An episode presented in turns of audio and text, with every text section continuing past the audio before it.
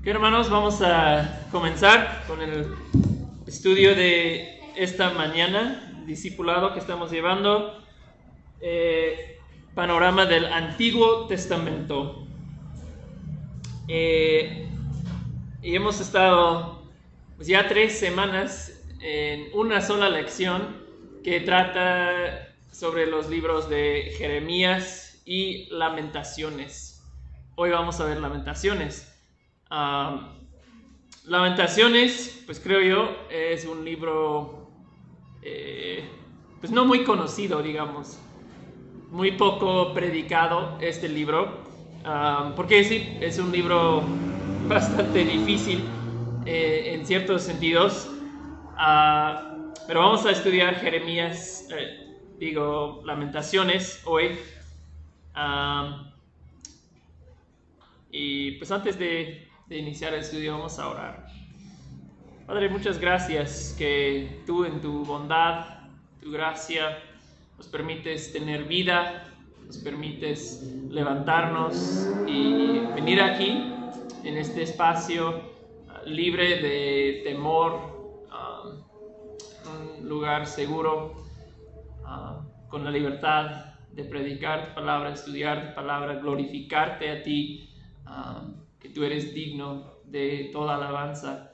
Y Padre, pido que nos bendigas en esta hora de estudio, eh, que abres nuestras mentes, nuestras, nuestros corazones a las maravillas de tu palabra.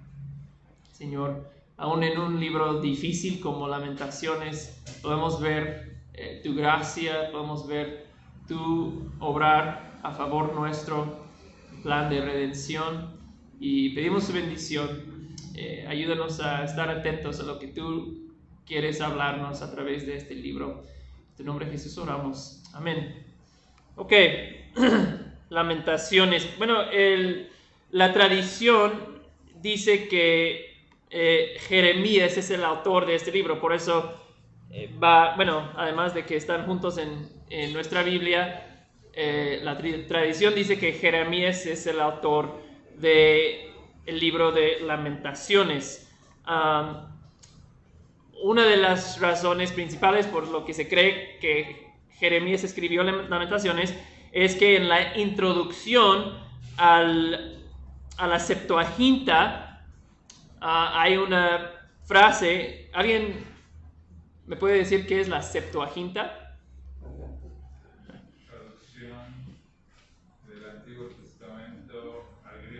Así es, sí.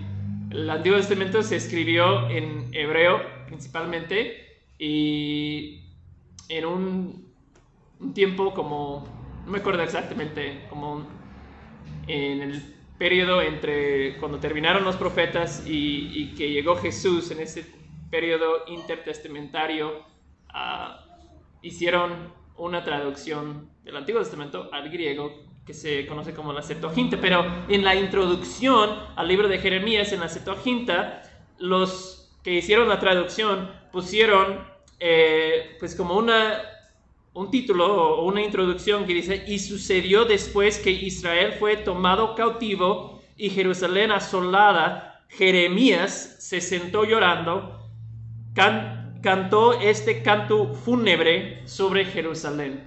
Entonces, eh, por eso muchos creen que fue Jeremías que escribió Lamentaciones, aunque en el sentido eh, estricto son anónimos esos cinco poemas. Ah, no tenemos certeza de que lo escribió Jeremías, pero es muy probable que sí. y, son cinco capítulos, cinco poemas que tenemos en libro de Lamentaciones. Y Lamentaciones es una respuesta eh, desde el exilio o después de la destrucción de Jerusalén sobre precisamente ese evento, la destrucción de Jerusalén.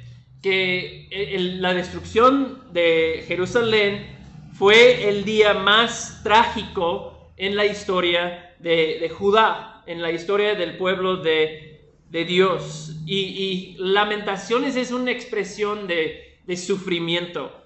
Y, si lo lees, es un libro en, muchos sentidos oscuro. un libro difícil, es un libro que describe el dolor y el sufrimiento que experimentaron eh, el pueblo de Dios y se describe en términos fuertes, hasta macabros y grotescos a veces. Es, son, hay capítulos, hay versículos muy, muy fuertes.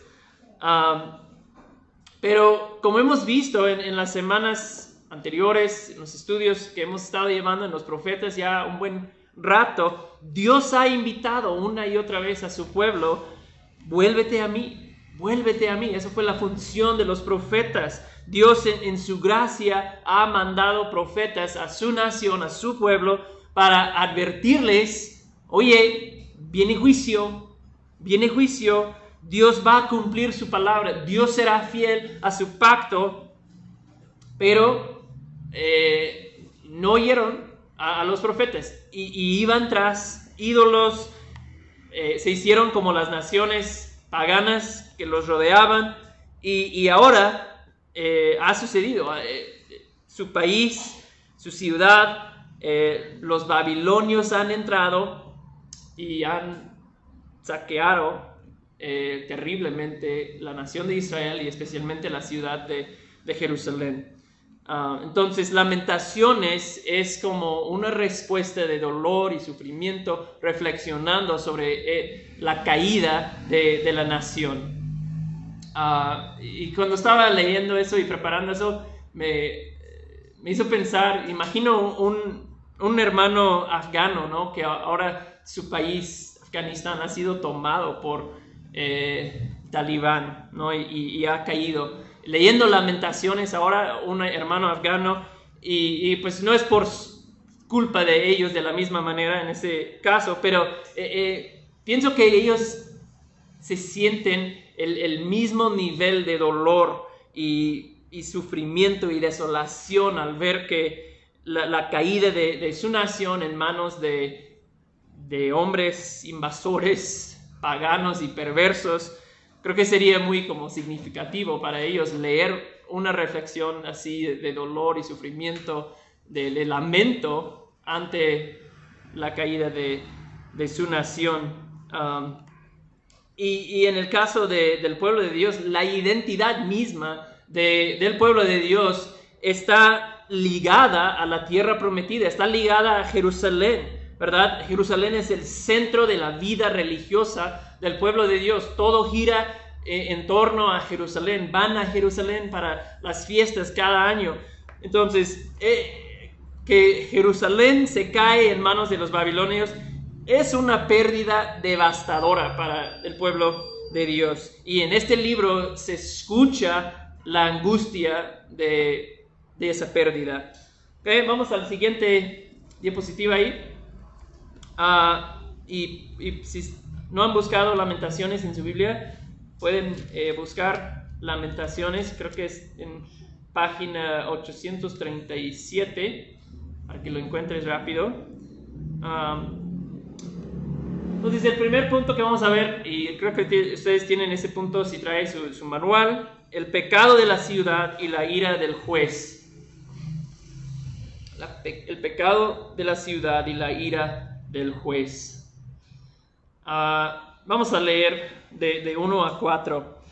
Dice, ¿cómo yace solitaria la ciudad de tanta gente? Se ha vuelto como una viuda, la grande entre las naciones, la princesa entre las provincias. Se ha convertido en un tributaria. Llora amargamente en la noche y le corren las lágrimas por sus mejillas. No hay quien la consuele entre todos sus amantes, todos sus amigos la han traicionado, se han convertido en sus enemigos. Judá ha ido al destierro bajo aflicción y bajo dura servidumbre. Ella habita entre las naciones, pero no haya descanso. Todos sus perseguidores la han alcanzado en medio de la angustia. Los caminos de Sión están de luto, porque nadie viene a las fiestas solemnes. Todas sus puertas están desoladas, gimen sus sacerdotes, sus vírgenes están afligidas ella misma está amargada. Y bueno, sigue, pero eso como que nos da un sabor de,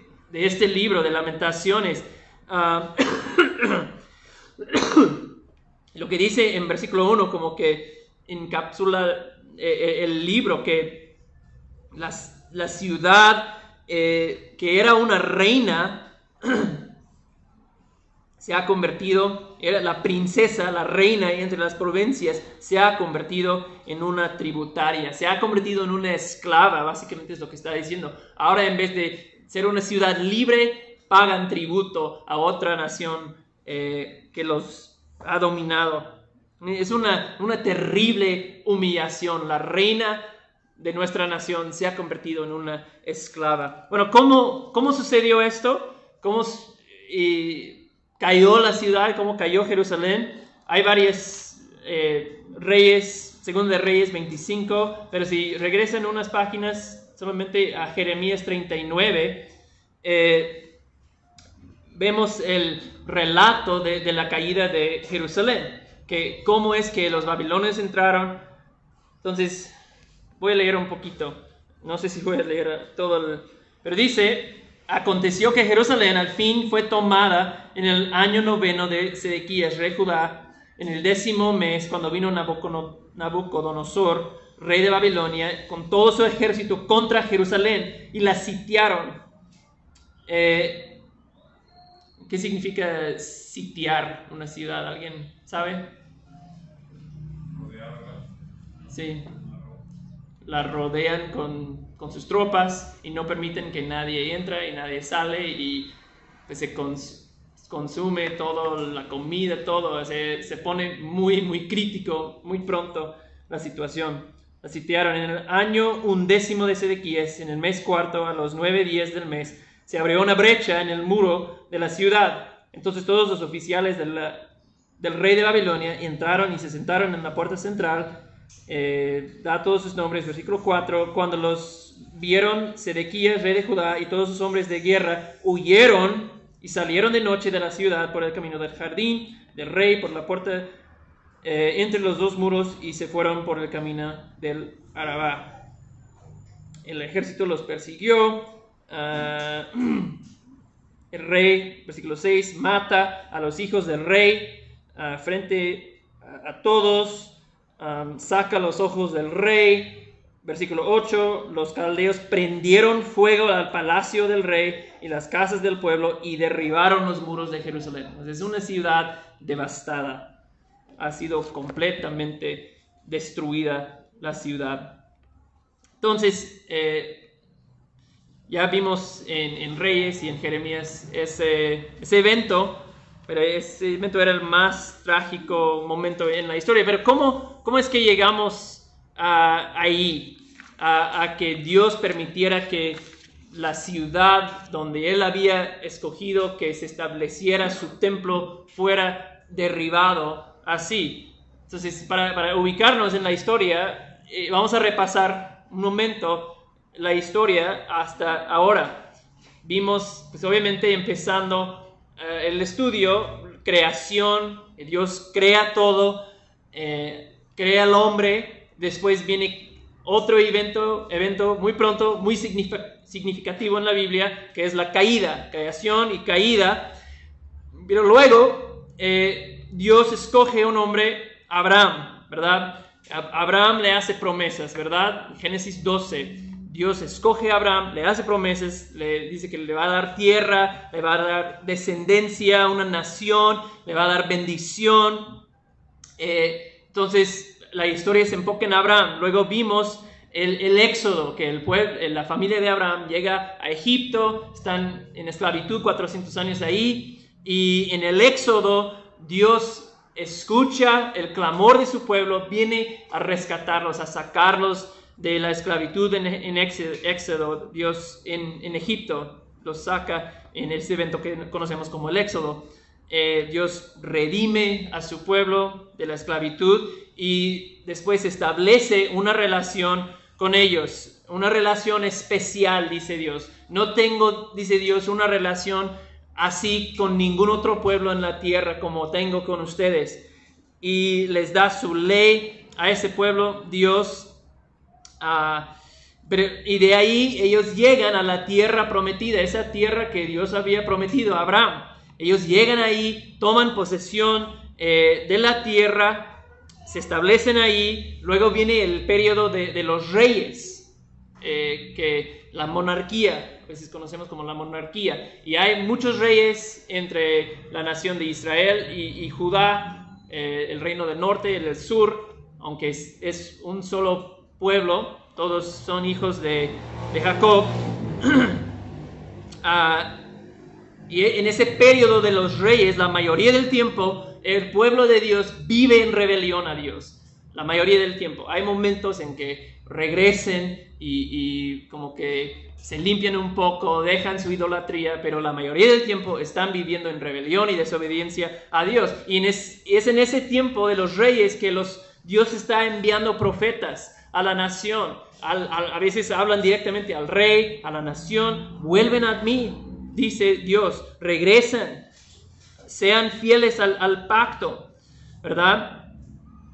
Ah, dejen su, idolatría, dejen su desobediencia, porque si no, Dios será fiel a lo que ha prometido, que si siguen en su idolatría y rebelión, va a retirar su bendición y permitir que sean eh, acabados, básicamente, que, se retiren eh, su mano protectora y, entra el enemigo a devastar lo que ellos tenían. Entonces, llegando a lamentaciones, ahí es donde estamos. La tierra prometida ha sido perdida, Jerusalén ha sido devastado y, todo eso sucedió. No es como que entraron y el pueblo dijo, ah, bien, pues tómelo. Y no, era como un periodo largo de gran sufrimiento para el pueblo cuando sitiaron la ciudad, cuando entraron, y ahora han llevado mucha gente al exilio, a otra nación en, Babilonia. Entonces ese es el contexto eh, y cómo es que llegamos aquí a, un libro tan fuerte y duro y oscuro en, muchos sentidos. Eh, el primer punto aquí es el pecado es la razón de la desolación. El pecado es la razón de la desolación. Y el autor de Lamentaciones lo reconoce como muy honestamente. O sea, no niega la realidad de que es debido a nuestro pecado que estamos en esas condiciones. Regresa a, Lamentaciones. lo vemos muy claramente ahí. Eh, versículo 1.8, creo que las citas están ahí.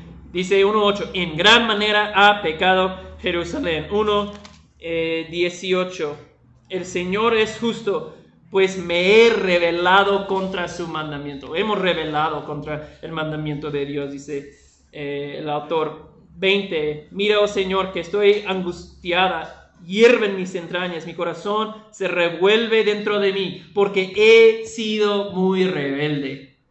El autor reconoce, eso es debido a nuestra rebelión. 2.14.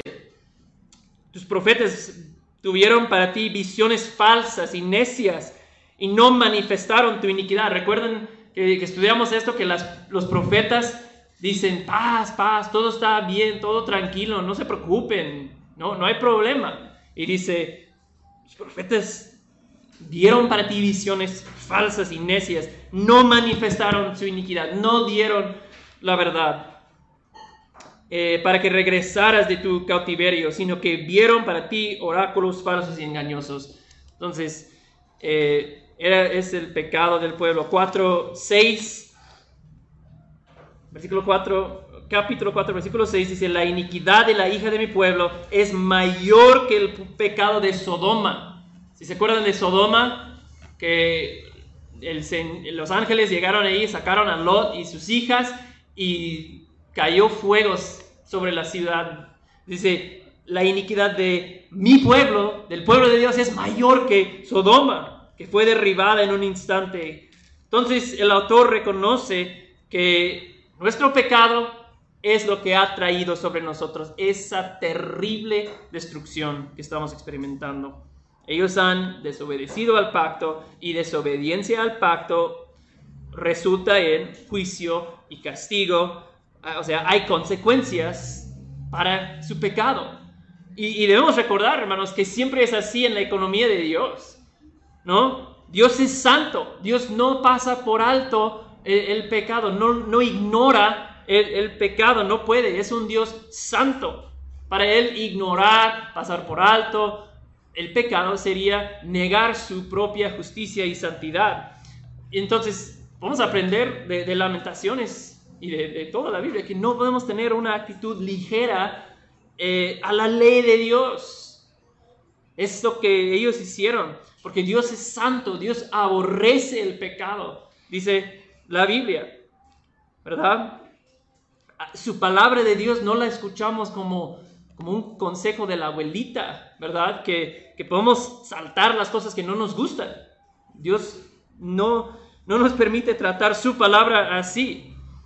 Y, fíjense lo, interesante que es que el pueblo de Dios no ignoró la palabra de Dios por completo, no ignoraron la ley por completo, ¿verdad? No le dieron la espalda completamente a Dios, pero lo que hicieron fue empezaron a agregar otras cosas, agregaron otros dioses, ídolos, evitaron las partes de la ley que pues que no les gustaba, que les incomodaba un poco. Vemos esto en, en Isaías uno, Es, muy interesante lo que, si lo quieres buscar, Isaías 1, eh, en versículo 11, Dios dice que es para mí la abundancia de sus sacrificios. O sea, ¿qué están haciendo? Pues están haciendo sacrificios. Eso es algo que Dios les había eh, mandado hacer.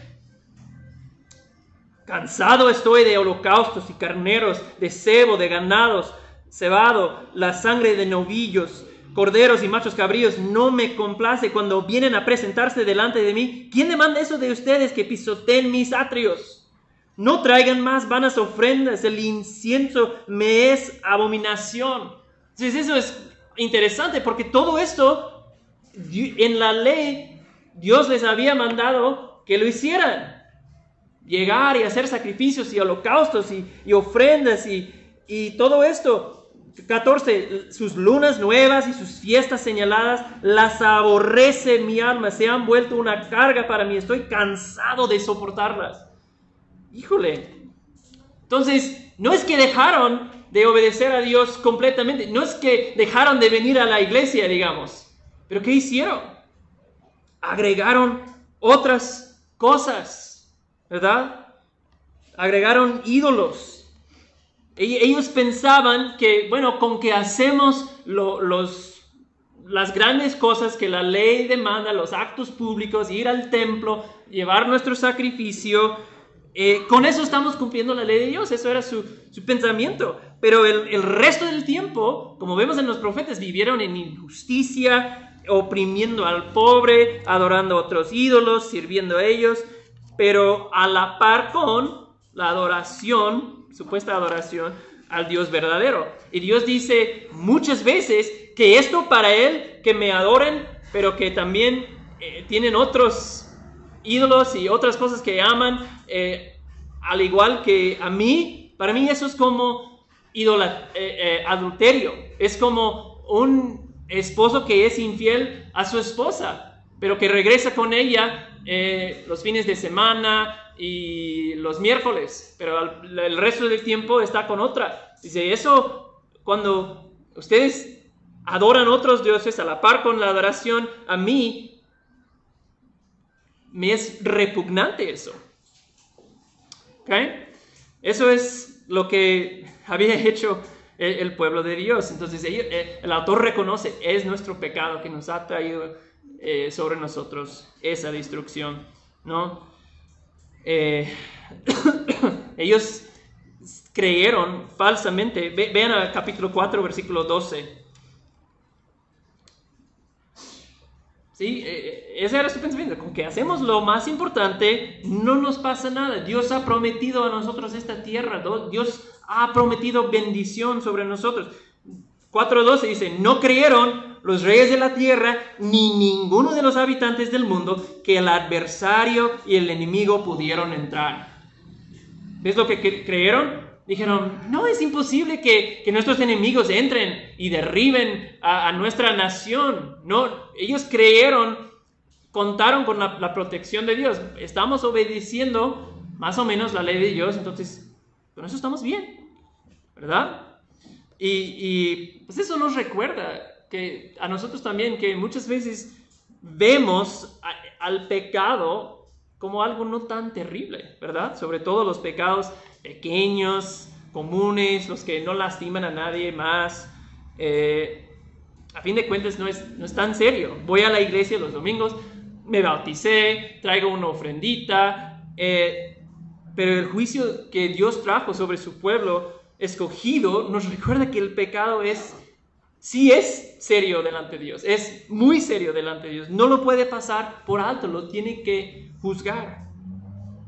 Y, hubo un día de, juicio sobre la nación, pero la realidad para nosotros es que viene otro día de juicio que el Señor va a llevar a cabo, no solo sobre el pueblo de Israel, sino sobre toda la tierra, cada persona en esta tierra tendrá que enfrentar ese día de, juicio. Dios va a traer consecuencias por el pecado y juicio.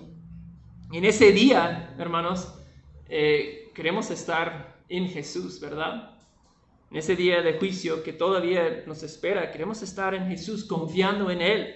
Solo ahí eh, estamos a, salvo, eh, porque la cruz, en la cruz recibió Jesús el juicio de Dios. ¿Verdad? Por los pecados de, todo aquel que cree en Jesús, dice la Biblia. El Evangelio nos dice que el castigo y juicio que va a caer en aquel día de juicio final no será para nosotros, si es que hemos confiado en Jesús, porque Él tomó y sufrió y pagó nuestro juicio en, nuestro lugar. Y hay otro como subtema en esta sección que es la ira de Dios. Eh, es interesante cuántas veces el autor menciona la, ira de Dios. Y, ellos debían haber esperado la ira de Dios, eh, eh, ese juicio que vino sobre ellos. Dios había dicho claramente en Deuteronomio 28, ese, ese famoso pasaje de las bendiciones y maldiciones del pacto. Entonces dice, si hacen esto, voy a bendecir, pero si hacen esto, viene, maldición. Chequen eh, Deuteronomio 28.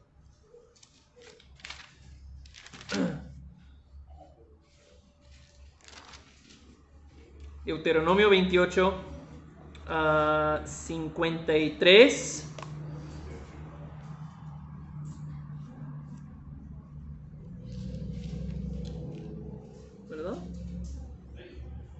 Creo que estoy bien. Dice, entonces comerás el fruto del vientre, la carne, así, comerás el fruto de tu vientre. Bueno, empezamos en 52. Y esa nación te pondrá sitio en todas tus ciudades. ¿Qué sucedió cuando llegaron los babilonios? Sitiaron la ciudad. Hasta que tus muros eh, altos y fortificados en los cuales confiabas caigan por toda tu tierra y te sitiará en todas tus ciudades, por toda la tierra que el Señor tu Dios te ha dado. Entonces comerás el fruto de tu vientre, la carne de tus hijos y de tus hijas, que el Señor te ha dado en el asedio y en la angustia con que tu enemigo te oprimirá. Dios les está diciendo esto, no sé, mil años antes de, que sucedió. Quizás no, no recuerdo exactamente cuántos años, pero más de 500 años antes de que sucedió, Dios ya les había dicho, si, si no obedecen el pacto, eso es lo que les va a suceder. 54, el hambre que es, eh, el hombre que es tierno y muy delicado en medio de ti será hostil hacia su hermano, hacia la mujer que ama y hacia el resto de sus hijos que le quedan. Y no dará a ninguno de ellos nada de la carne de sus hijos que se comerá. Y que no le quedará nada en el asedio y en la angustia con que tus enemigos te oprimirá en todas tus ciudades. Y, sigue esas maldiciones. Entonces, Dios había prometido que, que va a venir un juicio horrible sobre ustedes. Pero creyeron que como que estamos medio cumpliendo la ley de Dios, estamos haciendo las cosas como visibles y grandes, con eso estamos bien. Y habían ignorado gran parte de la ley. Y para Dios eso es como si hubieran dejado completamente la ley, ¿verdad? Dios no acepta esa adoración mezclada con idolatría. Bueno, y eso nos, nos dice que su rebelión fue contra Dios y, eh, en Lamentaciones, si lo lees cuidadosamente, te das cuenta que aunque eran los babilonios, una nación al norte que, que había entrado, había conquistado la nación, que fueron ellos, pero el autor sabe que en realidad Dios es quien ha hecho esto. Dios, eh, ve Lamentaciones 2.8. Ve lo que el autor dice. 2.8. El Señor determinó destruir la muralla de la hija de Sión. ¿Quién, ¿Quién fue tras de la destrucción? No fue solamente los babilonios. El Señor determinó destruir la muralla de la hija de Sión. Ha extendido su cordel. Si entiendo bien, cordel es como una medida para medir, una herramienta para medir, como un arquitecto que va haciendo planes y midiendo. el Señor planeó esa destrucción, no ha retirado su mano de destruir. Entonces, eh, eh, fue la obra del, Señor, esa destrucción. Fue Él cumpliendo su promesa. Ah, y no es que, con el tema de la ira de Dios, no es que eh, Dios se enfureció de repente en un momento que perdió los estribos. No, Dios había prometido que, que iba a hacer esa destrucción si persistieran en su rebelión y pecado y ahora lo ha hecho. Y fue paciente por muchos años. Vimos cuántas, cuántos profetas y vidas de profetas que vivieron toda la vida predicando al pueblo, predicando al pueblo, vuelven a mí, vuelven a mí, y no escucharon y ahora ha venido el juicio sobre ellos. Y es que la palabra de Dios siempre se cumple. Lamentaciones nos recuerda eso, que la palabra de Dios siempre se cumple. Eh, bueno, no sé si tenemos tiempo, pero eh, en capítulo 2 muchas veces menciona la, día de su ira, el día de su ira. Versículo 1, el Señor nubló y en su ira, eh, al final de uno, el día de su ira, Versículo 3, en el ardor de su ira. Ah. versículo 21, han caído a espada, y han matado en el día de tu ira. 22, eh, como en el día de fiesta solemne convocaste mis terrores de todas partes y no hubo en el día, del día de la ira del Señor. Entonces, se menciona muchas veces esa idea de, la ira de, Dios. Ah, la ira de Dios en, la Biblia no es como un enojo descontrolado, que cuando yo me enojo con, mis hijos no es, está feo, ¿verdad? Hago cosas y digo cosas que no debería. Pero eh, con el Señor no es así. Su ira es su repulsión, su, su la repugnancia que tiene el Señor hacia la maldad, su desagrado con el pecado y los, y los pecadores, que le mueve a actuar en contra de, esa maldad. Eh, y el autor de Lamentaciones es, es muy consciente de que como nación su rebelión y su pecado y su idolatría es lo que ha provocado justamente la ira del Señor, la ira de Dios.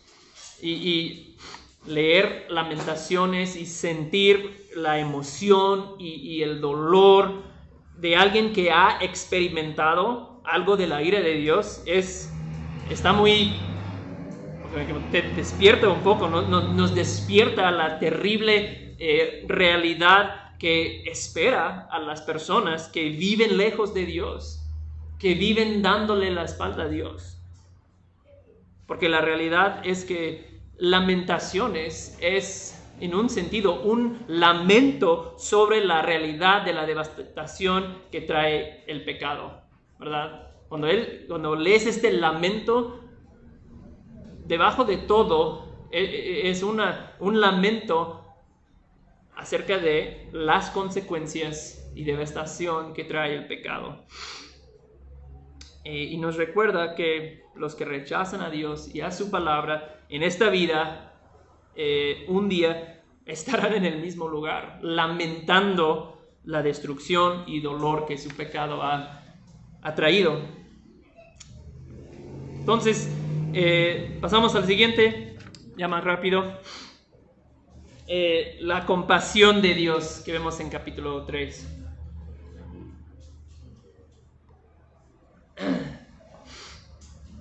La compasión de Dios. Eh, en capítulo 3 hay como un tono diferente un poco por gran parte del capítulo. El, autor como que levanta sus, sus ojos de la destrucción y dolor y la pérdida que le rodea y como que recuerda, yo creo que Dios no nos ha rechazado a nosotros. O sea, si, si, si Dios hubiera rechazado a nosotros por completo, ya hubiéramos muerto, ¿verdad? Entonces, como que él se da cuenta de lo que el Señor ha rechazado es el pecado y la falsa adoración en que vivíamos. Eh, capítulo 3, versos 21 al 32. Son los únicos versículos de lamentaciones que la mayoría de nosotros eh, hemos oído o conocemos. Voy a leer de 3.21. Dice, esto traigo a mi corazón. Es como que dice, esto lo, traigo a mi mente, a mi memoria. Por eso tengo esperanza, que las misericordias del Señor jamás terminan, pues nunca fallan sus bondades son nuevas cada mañana. ¿Cuántos han, oído ese versículo? Que las misericordias del Señor son nuevas cada mañana. ¿Verdad? Es una promesa muy preciosa. Grande es tu fidelidad. El Señor es mi porción, dice mi alma. Por tanto, en Él espero.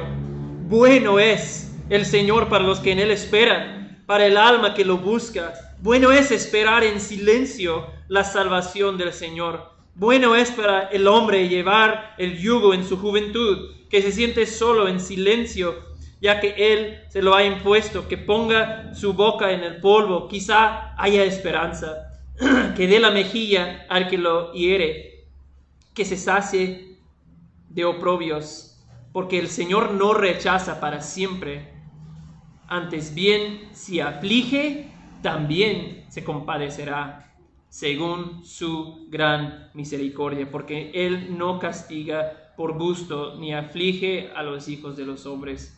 Entonces vemos esa expresión hermosa que, que el autor recuerda. Dios es un Dios misericordioso. Su misericordia es para siempre. Entonces, a pesar de, de lo que ellos, el pueblo de Dios, lo que ellos han hecho, a pesar de las terribles consecuencias que su pecado ha traído, el autor recuerda, Dios es un Dios que aún permanece misericordioso.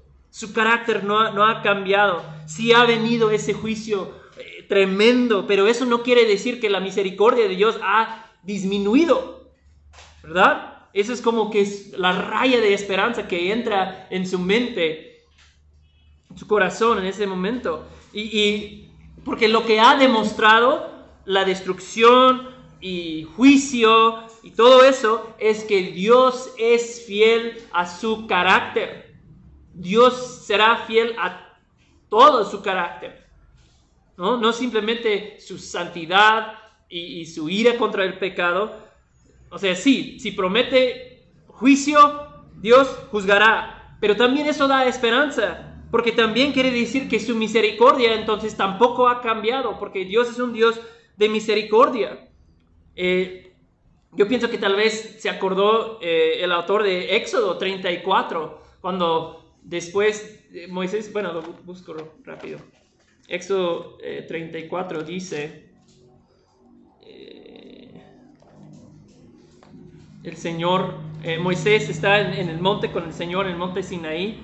Ah, dice, y Dios pide, Moisés pide que pueda ver la gloria del Señor. Dice, entonces el Señor, entonces pasó el Señor por delante y proclamó, el Señor, el Señor Dios compasivo y clemente, lento para la ira y abundante en misericordia y verdad, que guarda misericordia a millares, que perdona la iniquidad y transgresión y el pecado y que no tendrá por inocente al culpable. Y, sigue describiendo su carácter de, Dios ahí. Pero yo creo que en ese momento, tal vez el, el autor de Lamentaciones se acuerda, Dios es un Dios abundante en misericordia. A lo mejor sí hay esperanza para nosotros todavía. ¿No? Sus promesas han de seguir en pie entonces. Si, si Dios es, fiel a su carácter, si siempre cumple su palabra, sí ha juzgado, como dijo que lo iba a hacer, pero también ha hecho otras promesas y esos tienen que seguir en pie también. Entonces, de alguna manera su misericordia de Dios está ligada eh, a las promesas de Dios. Dios ha prometido que de la línea de David va a salir un rey que va a sentar sobre un trono eterno, que el dominio de, su reino no tendrá fin. El autor sabe esto, probablemente. Dios ha hecho promesas a, nosotros como pueblo de Dios. ¿No? Y a lo mejor eh, pensaba, Dios no, no ha terminado con nosotros, ¿verdad? Prometió consolación al profeta de Isaías, ¿verdad? Consolados, consolados, dice en, Isaías. Prometió que llegará un siervo del Señor que hará justicia, ¿verdad? E, él sabe todas esas promesas. Entonces, eso le da esperanza. Quizás después de ese terrible juicio hay esperanza todavía. Se atreve ¿no? a, preguntar entonces en, en 32 eh, ¿Será que todavía se compadecerá de nosotros? ¿Será que todavía tendrá compasión? Bueno, eso es como el, corazón esperanzador del libro. Oh, pásame al siguiente. me ando ensayando Bueno, eh, bueno, el último punto que vamos a ver rápido es el reino y la misericordia de Dios. Capítulo 5, último capítulo. El reino y la misericordia de Dios. Empezando eh, capítulo 5, eh, el autor reflexiona y, sobre como esta pregunta, ¿a dónde nos ha llevado el pecado? ¿A dónde nos ha llevado nuestro pecado? Chequen 5.1 a 5. Dice el autor, acuérdate, oh Señor, de lo que nos ha sucedido. Mira y ve nuestro oprobio. Nuestra heredad ha pasado a extraños. Imagínate la herencia que tú recibiste, que tú ibas a vivir tus días sobre ese terreno que tú habías heredado, ya pasó a manos de extranjeros nuestras casas a extranjeros también. Hemos quedado huérfanos sin padre, nuestras madres como viudas. Por el agua que bebemos, ahora tenemos que pagar. Nuestra leña nos llega por precio. Sobre nuestros cuellos están nuestros perseguidores. No hay descanso para nosotros. Estamos agotados. Entonces dice, pagamos ahora lo que antes teníamos gratis. Nunca pagamos el agua, nunca pagamos la leña para cocinar nuestra comida y ahora tenemos que pagar todas esas cosas. Eh, eh, pues nos recuerde de la verdad que el pecado sale caro. El pecado siempre sale caro. Ahora ellos están pagando lo que antes tenían gratis. El pecado sale caro. Te podría dar muchos ejemplos de, donde literalmente, económicamente, el pecado sale caro. y ahora, para el autor, la, realidad de la nación, separado de Dios, separado de, la adoración en el templo, todo eso ya ni, ni siquiera se podía llevar a cabo, porque todos los instrumentos y donde hacían sacrificios, esto ya está quemado, destruido. Mm, están separados de Dios a causa de su pecado. Y eso le lleva a pedir eh, restauración y salvación. Eh, sálvanos, básicamente, es, su, su clamor en esos versículos. Él ve la necesidad de salvación. ¿no? Estamos necesitados de ti, va a decir. Solo Dios puede salvarnos eh, de eso en que nos hemos metido. Versículo 19, eh, de 5, dice, pero tú, oh Señor, reinas para siempre. Tu trono permanece de generación en generación. ¿Por qué te olvidas para siempre de nosotros y nos abandonas a perpetuidad? Restauranos a ti, oh Señor, y seremos restaurados. Renueva nuestros días como antaño, a no ser que nos hayas desechado totalmente y estés enojado en gran manera con nosotros. Y así termina el, libro. ¿No? Entonces hay como un, final medio abrupto ahí. Eh, pero vemos que antes pide, pide salvación, pide restauración, ¿no? Pero también con esos, ese versículo final es como que reconoce, pero si no, pues si, si quieres abandonarnos para siempre, sería justo de tu parte a no ser que nos hayas abandonado por completo. Eh, hemos sido una nación tan pecador que si, si así decides abandonarnos para siempre, sería justo de tu parte. Sin embargo, creo que el autor tiene fe de que Dios aún reina, su trono es eterno, dice, ¿no? Permanece de generación en generación. Y dice, restauranos, oh Señor. Pero es interesante lo que dice, restauranos a qué? Dice en versículo 5 dice, restauranos a todo lo que teníamos antes, regrésanos nuestros terrenos y nuestras casas, restaura la ciudad y, su riqueza, restaura nuestro honor y posición entre las naciones. No, restauranos a quién? A ti, restauranos a ti, oh Señor, ¿verdad? Porque eh, si no nos restauras, sabe el autor, a una relación contigo, volveremos a lo mismo. No hay esperanza a menos que nos restaures a ti, a una relación contigo, a la adoración correcta de ti. Porque, y, si nos restauras a ti, entonces esto no es, no es el fin. Habrá una, una futura gloriosa que, que nos espera, ¿verdad? Porque, bueno, los profetas hemos visto en las semanas eh, anteriores, de hecho la, semana pasada vimos que Dios ha prometido que va a proveer de un nuevo pacto, un nuevo, eh, nuevos términos, nuevas condiciones bajo las cuales una persona puede relacionarse con Dios. Un, nuevo pacto viene, había dicho Jeremías. en ese pacto eh, a través de, un siervo, Dios va a dar paso a una relación con él bajo nuevos términos. Así que el autor probablemente sabe esto, ¿no? Y tal vez es el mismo Jeremías que escribió esto sobre el, nuevo pacto. Um, entonces termina pidiendo que Dios restaure al pueblo a una relación con él. Es una, una mirada arriba a Dios, un clamor Ten misericordia de nosotros, Señor. Restauranos a ti. Hemos pecado, pero debido a su misericordia hay esperanza. Y, antes de terminar, pues quiero reconocer que eh, nos hemos enfocado un poco en, las partes más esperanzadoras del libro.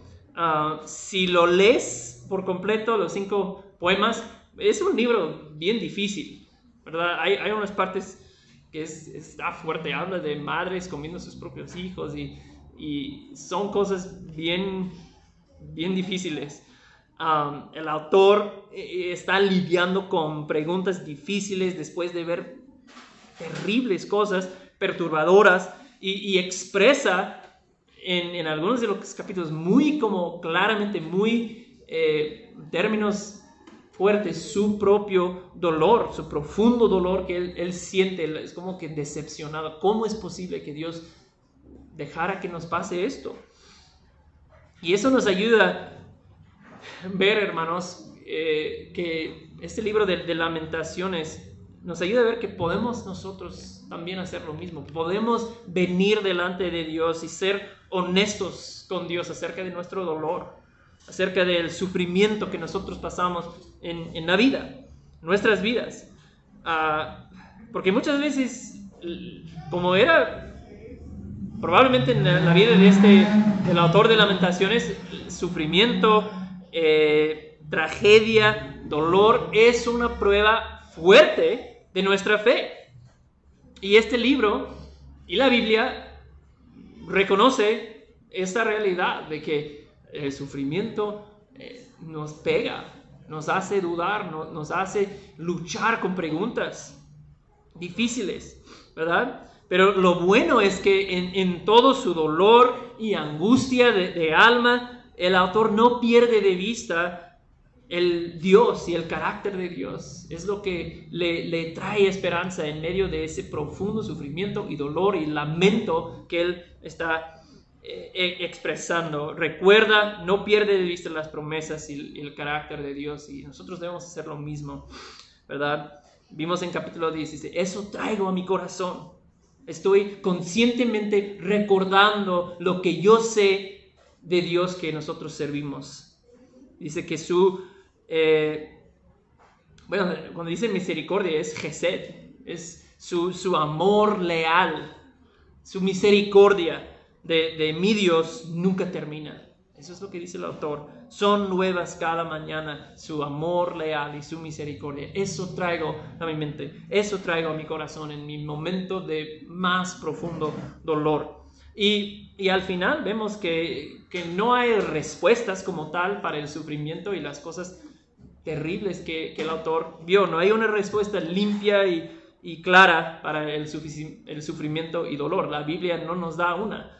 Um, pero al final podemos entender que el lamento en, un mundo quebrantado, un mundo bajo maldición, que e, el levantar la voz a Dios en momentos de sufrimiento es parte de nuestro caminar de fe. Probablemente todos nosotros vamos a pasar circunstancias en que levantamos un lamento a Dios y debemos saber que, que lo podemos hacer ¿verdad? Hay palabras fuertes aquí en Lamentaciones y Dios los dejó aquí en nuestra Biblia, ¿verdad? Entonces podemos también nosotros eh, lamentar, no tenemos que sentirnos eh, como que estamos haciendo algo eh, como que falta respeto a Dios al lamentar sufrimiento. El autor lo hace aquí de manera muy profunda, pero no pierde de vista quién es Dios y, sus promesas. Um, ¿no? Es, David recordó en, Salmos 23, ¿no? Aunque pase yo por, la, por el valle de la sombra de la muerte, aún ahí no temeré mal alguno. ¿Por qué?